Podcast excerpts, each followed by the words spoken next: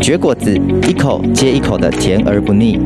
果子是带有人情味的沟通，它出现在童年的回忆，出社会后办公室午茶圈圈，它走进家人朋友的饭后时光，又见证两人爱情的温度。有时它伴随一段增广见闻的旅程，有时又成为节气的伴手必备。让我们一同绝果子，生命展现新色彩。Who choose you well？甜酒酿，香醇又甘甜。它不是加工制成的，而是经过发酵本身的美好口感。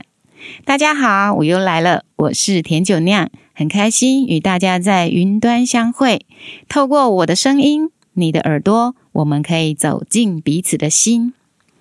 今天我们要咀嚼的话题是“换我照顾你”。那我们今天的受访来宾是名为地瓜千，那我们让他来跟大家打声招呼。Hello，大家好，我是地瓜千。好哦，让我们来问问你，为什么叫地瓜千呢？跟我想象的地瓜千是一样的吗？嗯、呃，地瓜千其实就是。小的时候啊，我不是都会有那个呃干妈店嘛，嗯、然后干妈店里面就是有那个就是抽抽乐嘛，对，抽抽乐。然后抽抽乐，我记得小的时候我最喜欢去抽的就是那个蜜地瓜，然后就是地瓜签。嗯、是那。我记得我小的时候啊，很喜欢，就是当我表妹来找我的时候，我就带他去抽抽乐，然后抽那个地瓜签。嗯，然后呢，我就一直记得，然后因为我表妹小我很多岁，然后一直记得说她吃那个地瓜签很快乐的样子。嗯，那我想用这个名字可以纪念我的表妹，因为我的表妹上个礼拜，然后呢，她因为脑癌，就是她常年就是得脑癌，然后她过世了，嗯，然后所以就想说。刚好可以用这个美好的回忆来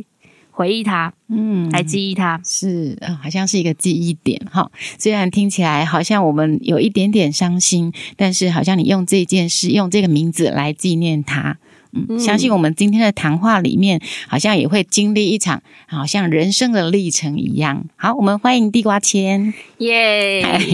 好，那我们今天讨论的话题是，呃，换我照顾你，呃，换我照顾你。我们比较想要再聚焦的是，我们跟上一代的，也就是呃，地瓜千，你可以透过你呃，你的上一代原生家庭的呃主要照顾者，父亲或母亲，透过你好像。换你来照顾他这个历程哦，我们今天就是要来探讨亲情的部分，好吗？好，好，那我就想要呃问一下，就是你可以帮我们简介一下你原原生家庭吗？就是对你父母的一些描绘。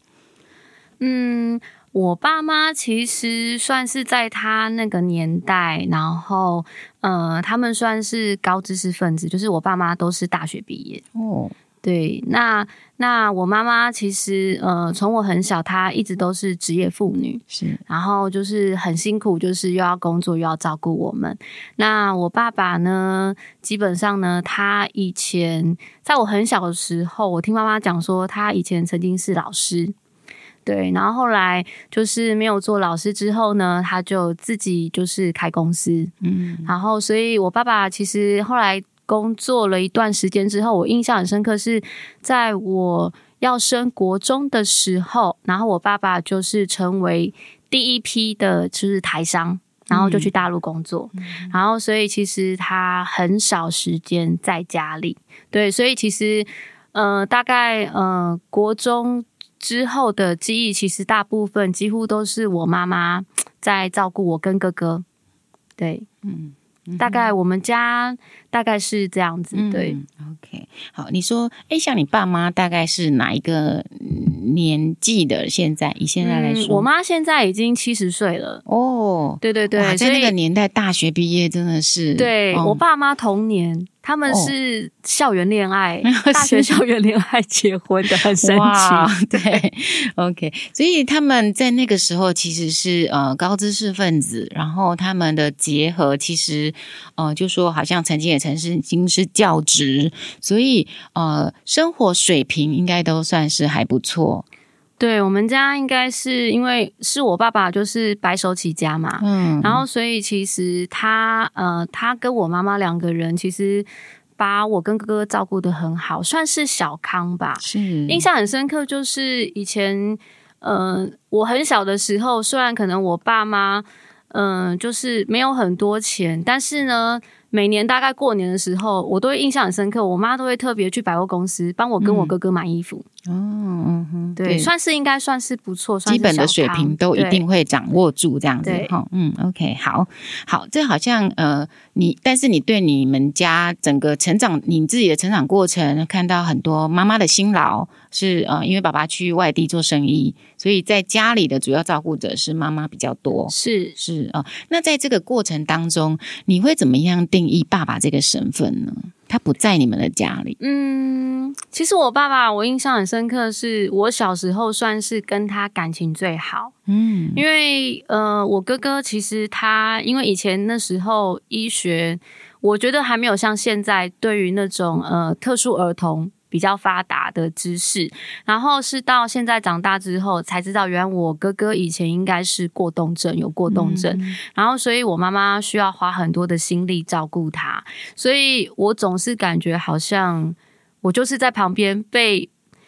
丢下在旁边的那一个，嗯、然后所以特别的，因为我爸爸很疼爱我，然后我跟他感情非常的好。那我爸爸之前其实他在还没有当台商之前，我爸爸算是一个好爸爸，嗯、就是在家里只要是他下班回家放假的时候，我们家的家事都是我爸在做。嗯，对，因为他其实很顾念我妈妈的辛苦。对，那那我妈妈其实对我跟哥哥比较严格。嗯，那爸爸就是比较是白脸的角色。嗯、然后我印象很深刻，以前放假的时候，呃，大概在家里起床的时候，我爸爸都会，因为我爸爸很喜欢听英文老歌。嗯，我爸爸就会用英文老歌，然后叫我们起床，嗯、然后还会去我们的床上呢，会去亲我跟哥哥的脸，跟我说起床喽，然后。我对我爸爸的印象其实，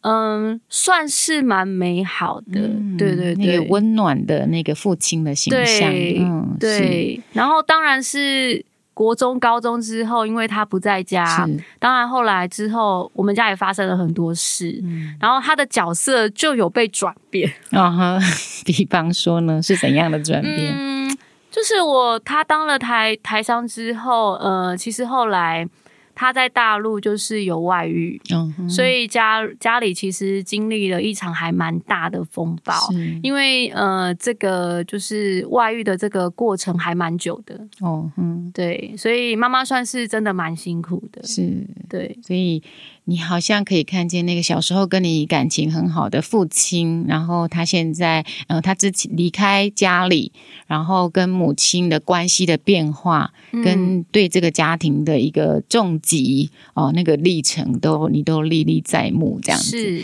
那那个时候，不要说那个时候，现在你来看，当时妈妈在那边，你知道她的辛苦，你知道她要照顾家庭，然后要承担这些。意外的变化的时候，那你是怎么觉得？呃，就是说，那个会不会也让你后来成为一个母亲的时候，觉得应该要承担什么，或者是你不要承担什么呢？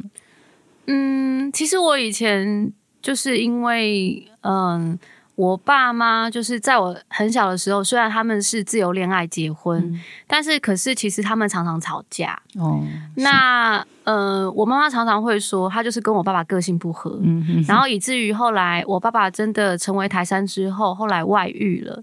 那呃，两个人更常吵架，嗯、对，是隔着电话线在吵架，性格真的很不合。对，所以所以以前我曾经觉得。当我长大之后，这一辈子我绝对不要结婚，嗯，因为我不想要进入婚姻，因为我觉得进入婚姻，即使是自由恋爱，但是最后还是会像我爸妈这样，很多的不确定感。对，但是呃，感谢主，就是因为嗯。呃在我人生就是最破碎的时候，就是知道爸爸外遇，就是我高中的时候。是那在那一年，因为认识了耶稣，嗯，那认识耶稣之后，然后有一天，我觉得印象很深刻是，呃，我们的辅导告诉我们说，你要为你的婚姻祷告。那时候我才高二，然后刚开始我觉得很可笑。因为我觉得我才高中二年级，为什么要为我的婚姻祷告？对，可是我觉得可能是因为呃。我的本质是一个认真的人，嗯，所以我很认真的回去思想了辅导告诉我们的这件事情。嗯，后来在思想当中的时候，其实我就发现，其实我对婚姻有很多的排斥跟拒绝，甚至我觉得有一个呃很不好的被爸妈影响的观念。我觉得呃婚姻绝对是破碎的。嗯，所以那时候当我思想到这件事情的时候，我就决定，那不然，呃，既然我都相信上帝了，那。我干脆在这件事情，我就交给他，嗯、我试试看，嗯，嗯，我会不会因为上帝有一个好的结果？是，所以我就真的很认真开始，呃，为我的婚姻祷告，嗯，就是一直祷告，一直祷告，嗯，对，所以。嗯、呃，我觉得他们对我的影响，我觉得很大的一个不同应该是这个。嗯，就是说，呃，我们人很难知道自己在家庭或成长过程当中要面对什么样的意外或者是呃经历，但是好像有一个很关键的信仰帮助你从那个经历当中，呃，再一次的，好像可以呃走正向的一个看法，或者是呃跟有别于父母的婚姻的另外一种诠释。哦，是走不一样的路，是走不一样的路。好，那我们就回到今天啊，因为我有听说，呃，地瓜签后来有叫，就是在你结婚以后啊，或者是在你成成人以后，你其实有就是照顾父母的那一个那一段历程，可以跟我们分享一下吗？嗯，我记得我在大学一毕业的时候啊，呃，因为就是爸爸都是还是一样在大陆嘛，那嗯。呃因为就是他在大陆的那个事业，反正后来也是有很多的变化，所以以至于他没有办法负担家里的需要，所以我一大学毕业，我就需要呃开始工作，要负担我们家的家计。那我大学刚好毕业那一年的时候，我妈妈在我才刚开始上班第二个礼拜，然后呢，她就发现她得了乳癌。那那时候呢，所以他得了乳癌之后就要紧急开刀。然后我那时候其实，呃，我觉得很神奇的是，我的那份工作因为是在公家单位，结果没想到公家的单位是。嗯、呃，是先领钱再工作哦，是，所以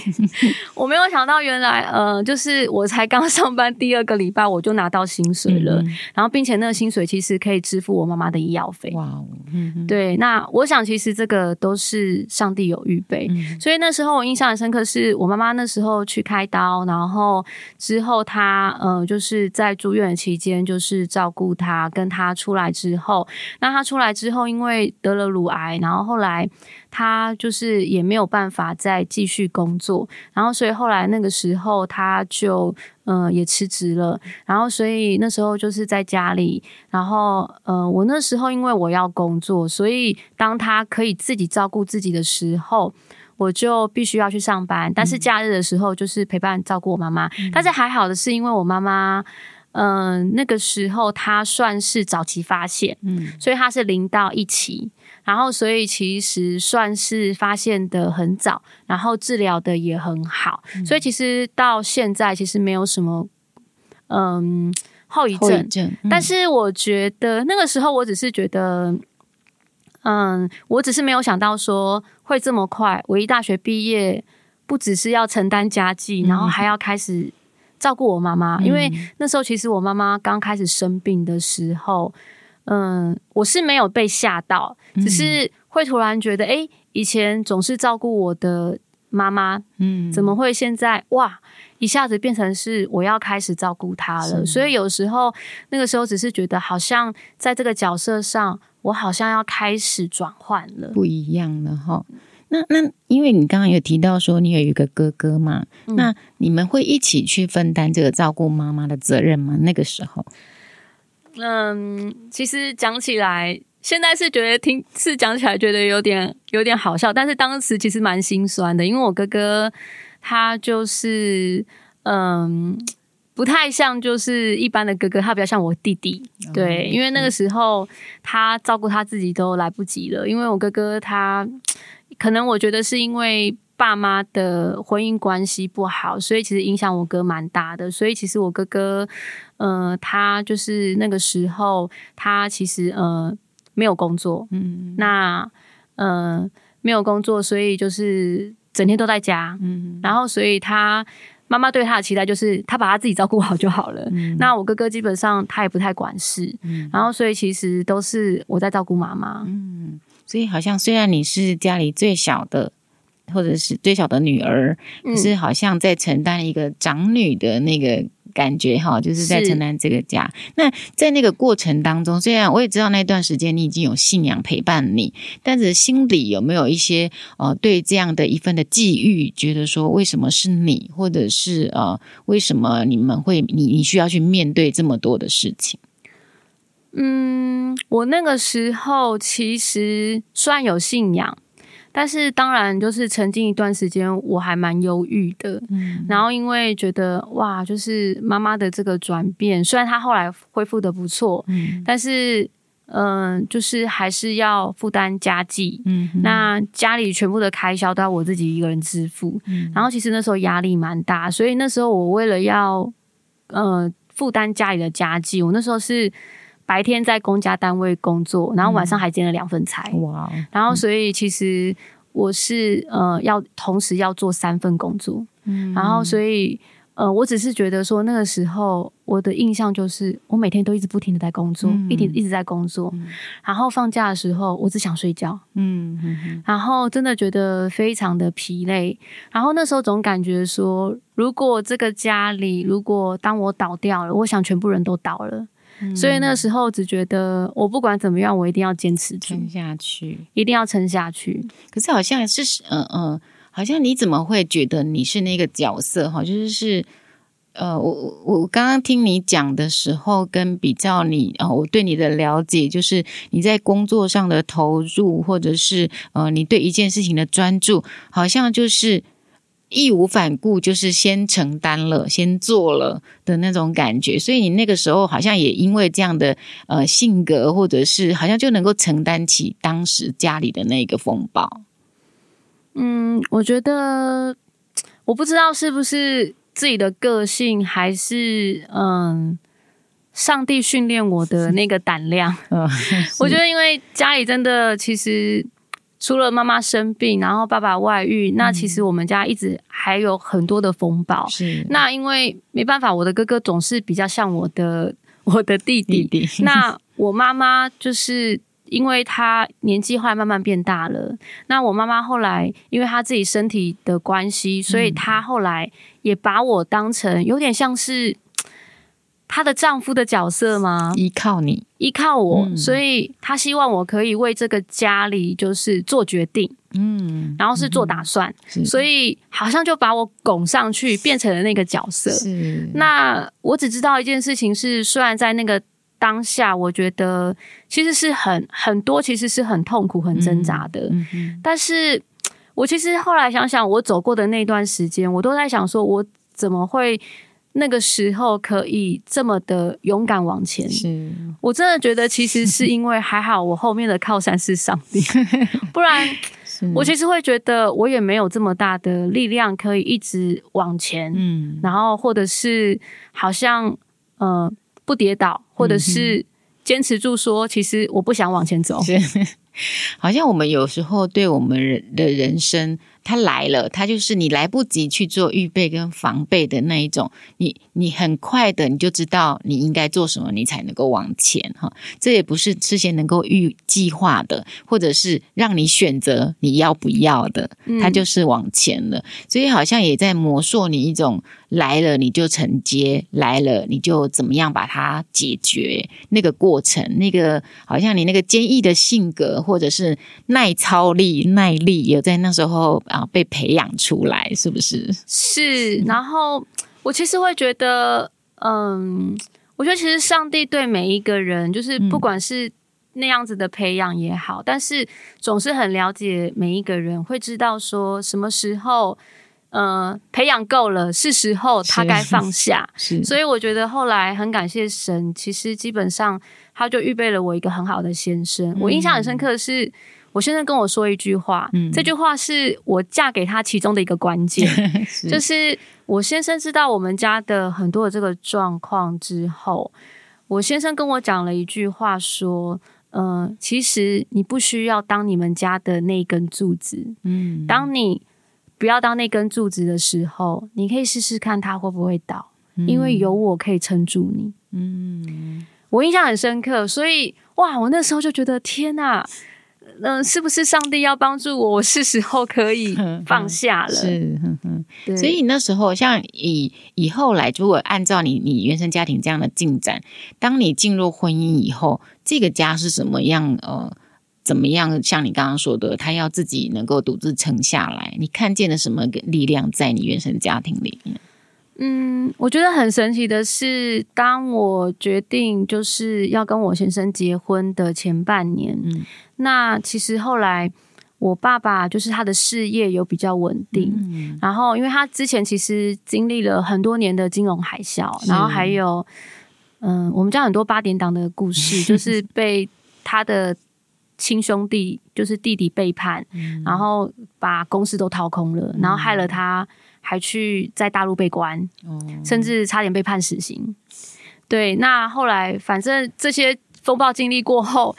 后来他的事业他又就是把他就是做的比较好。嗯、所以当那时候我决定要跟我先生结婚的时候，我爸爸很神奇的是，那个时候他已经他的事业是可以负担家里的经济状况，哦、所以后来又是我爸爸就是接下来，是所以。我就是很快乐的，就是可以进入 婚姻的生活。哦，有时候我们好像不明白那个到底是我放手了，以至于神就去成就新新的工作，还是当然有些人会说是巧合，在那个时间点就成就了这一切。但呃，我相信呃，好像好像也神容许你有一个机会走你自己的路，走你自己真正能够呃独立成长的路，而不是背负一个呃从原生家庭来的重担，或者是背负一个。父母之间的一个呃创伤，呃，是你这个孩子需要去承接的哦。嗯、呃，因为我们今天主题说是换我照顾你，好像能够呃听你刚刚的故事，我能够听出，呃，当你后来承接了要照顾这个家庭跟母亲的这个状态的时候，好像也是知道过去母亲怎么样来照顾你，怎么样来帮助这个家庭撑在那里，所以呃那一个。是一种呃回馈回到家庭的那种换我照顾你的，有有这种东西在你的里面吗？嗯，有，嗯，我想说，嗯、呃，因为至少我以前小的时候，我觉得我妈妈对我的照顾也好，或是我爸爸对我的照顾也好，嗯、我觉得现在回忆起来，其实都是美好的。嗯，那我我觉得我我是一个蛮正直的人。那我就会觉得说，当然是当妈妈，然后爸爸年老了之后，我觉得我就有责任要照顾他。嗯、那因为他是我爱的家人，是，所以我一定会照顾他到底，这是我的想法。嗯，对，所以，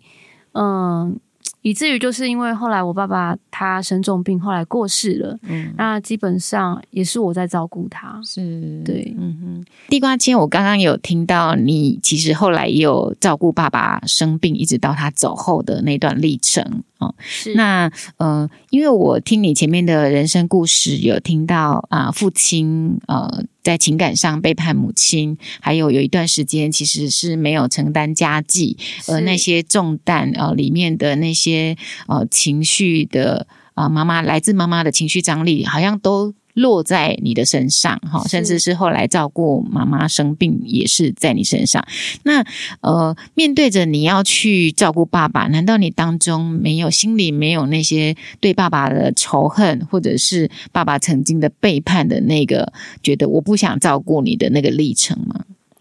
其实我觉得对爸爸的仇恨是一定会有的。因为如果没有，那应该就不是人。是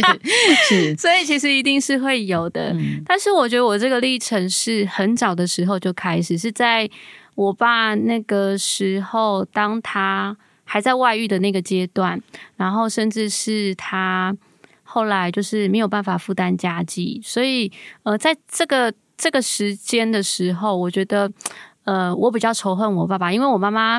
因为我那时候还住在家里。我妈妈会每一天都告诉我一件我爸爸的恶事，然后会告诉我说，嗯、呃，叫我要跟着他一起恨我爸。所以呢，大概每一天我妈都会这样跟我洗脑，嗯，对，然后希望我可以跟他同仇敌忾，嗯，对。但是我发现，因为这样子的仇恨，我也发现其实影响我很大，然后甚至是影响了我的感情观。我记得，呃，因为呃仇恨我爸爸，所以其实我曾经有一度，我非常的讨厌男生，然后我甚至喜欢女生。对，那但是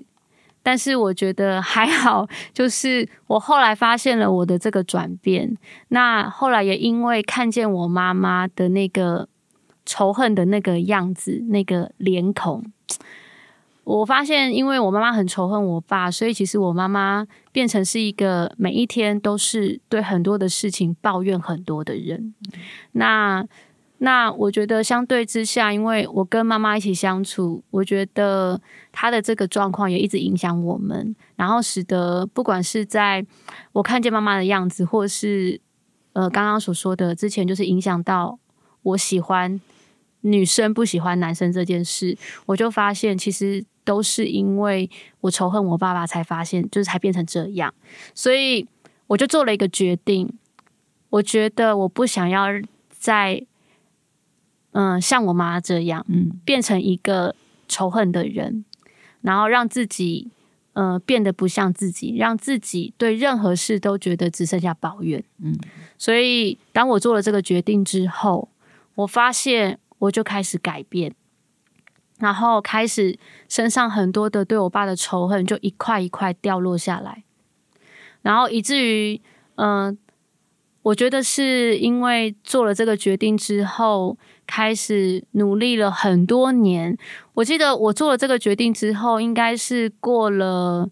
过了，我看过了几年，过了哇，过了十几年。我爸爸才生病，嗯，所以我觉得是因为这十几年的这个训练，就是训练重新开始爱我爸爸，重新跟我爸爸恢复关系，嗯，我觉得才有办法真正在他生病的时候，我可以做到我照顾他，嗯，然后而且是用爱在照顾他，是。好，所以呃，我刚刚也听见你还是呃，除了母亲之外，有照顾父亲的这些经历，嗯、呃，那些点点滴滴，你都觉得说是时候是我来照顾你们的时候了啊、那如果说呃，在你自己已经现在你在你婚姻里面，然后回顾你过去的那些啊。家里的呃纷纷扰扰，跟你回去照顾呃爸爸妈妈哈，他们生病的状况，跟呃支持家庭这个历程啊。如果有人跟你一样正在面临这个，不管他现在是单身或者是已婚，他正在面临那个来自原生家庭的一些压力啊，或者是承担的时刻，你会给他们呃什么样的建议呢？我觉得有的时候在照顾的过程当中，真的会觉得喘不过气，甚至会觉得好像不知道这个状况要持续多久。然后，但是我觉得这个时候，有的时候要常常在想，就是一天为了自己活，然后呢，好好的善待自己，其实。并不会让你被照顾的爸爸或者是妈妈，他的状况变不好。嗯，所以有的时候我会觉得，我们需要抽出时间为自己而活。嗯，然后为自己，嗯，好好的可以让自己可以去放松一下。嗯，去找人聊一聊。嗯，去做一些自己喜欢做的事，我觉得是很重要的。嗯，那。在长期的这个这个过程当中的时候，我觉得不管结果会如何，有的时候可能我我是想到，就是在我照顾爸爸的过程的时候，因为我爸爸其实算是嗯、呃，我爸爸从他生病到他离开过世，大概只有半年的时间，那算是其实蛮短的。那那。呃，我觉得有的时候在那个过程当中的时候，呃，我爸爸已经走了，我其实会思想说，我到底照顾他照顾的好不好？有没有遗憾？但是我会觉得说，要给许多在照顾当中的人，嗯、呃，要告诉自己，其实你该做的都已经做了，那该尽的责任也都已经做了尽了，然后你要相信你自己，其实已经做到了最好，不要再继续苛责自己。嗯。那我觉得，因为我的爸爸其实是后来，呃，在昏迷了两个多月的时候，有一天就，嗯、呃，不等我们他就离开了。对，那我爸爸也非常的帅气。对，对，那那但是，嗯、呃，因为我爸爸他信了耶稣，所以，嗯、呃，我相信他在上帝那里，他现在是没有病痛的，是过得很好的，甚至我印象很深刻的是。呃，在他过世八个月的时候，我有一天梦见他。嗯，因为我一直他过世之后，其实虽然我觉得我的责任都尽了，我也照顾他，嗯，我觉得我都尽心尽力了，然后但是我很想念他，嗯，很想知道他最后过世的时候，他是不是疼痛很多，嗯，很痛苦。那所以我就一直希望说可以梦见他。后来真的，上帝也让我梦见他。我印象很深刻是那个梦的时候，当我梦见我爸的时候，我就问他说。你是不是很痛？最后走的时候是不是很痛苦？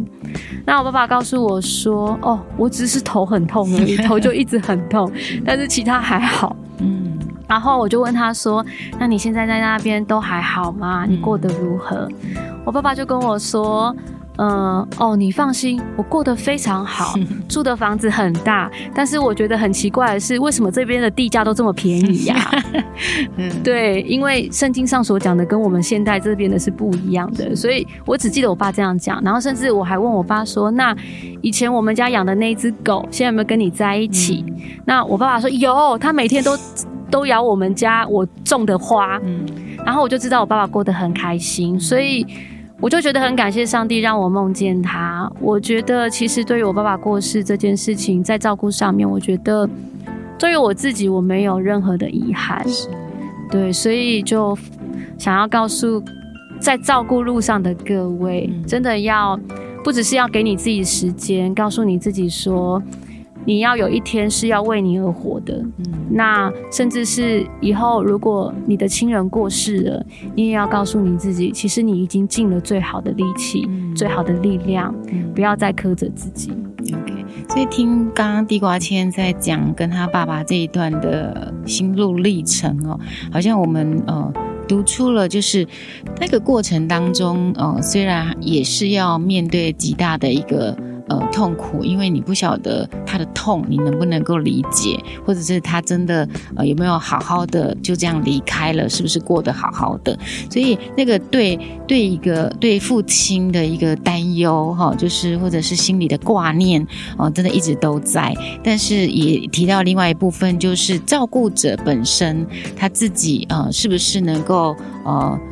被理解啊，有有同伴可以支持，我想这是在呃照顾我们呃父母的时候，里面有很多一些点点滴滴是啊，一方面我们要关注呃呃病人的需要，一方面也要关注看自己的需要，所以这的确是对我们现在呃。呃，成为孩子，你正在照顾父母的一些建议跟帮助啊、嗯。那呃，今天很谢谢地瓜千来到我们当中，我们知道他的故事，也知道啊、原来我们不论我们过去的家庭状况，经历了什么样的风浪，里面的呃理解或不理解，或者是原谅或不原谅，最后我们啊、能够来回馈来照顾父母的珍惜的那一些过程、呃，成为我们。嗯，很美好的一个记忆。我想，这有时候它并不是一个责任或者是应该，而是在过程当中与家人互动的那个情感连接啊，帮助我们。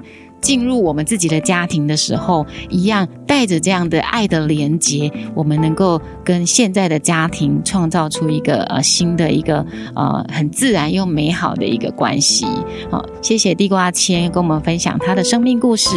那我们今天呃就一起来跟大家说再见喽，拜拜拜拜，谢谢地瓜千。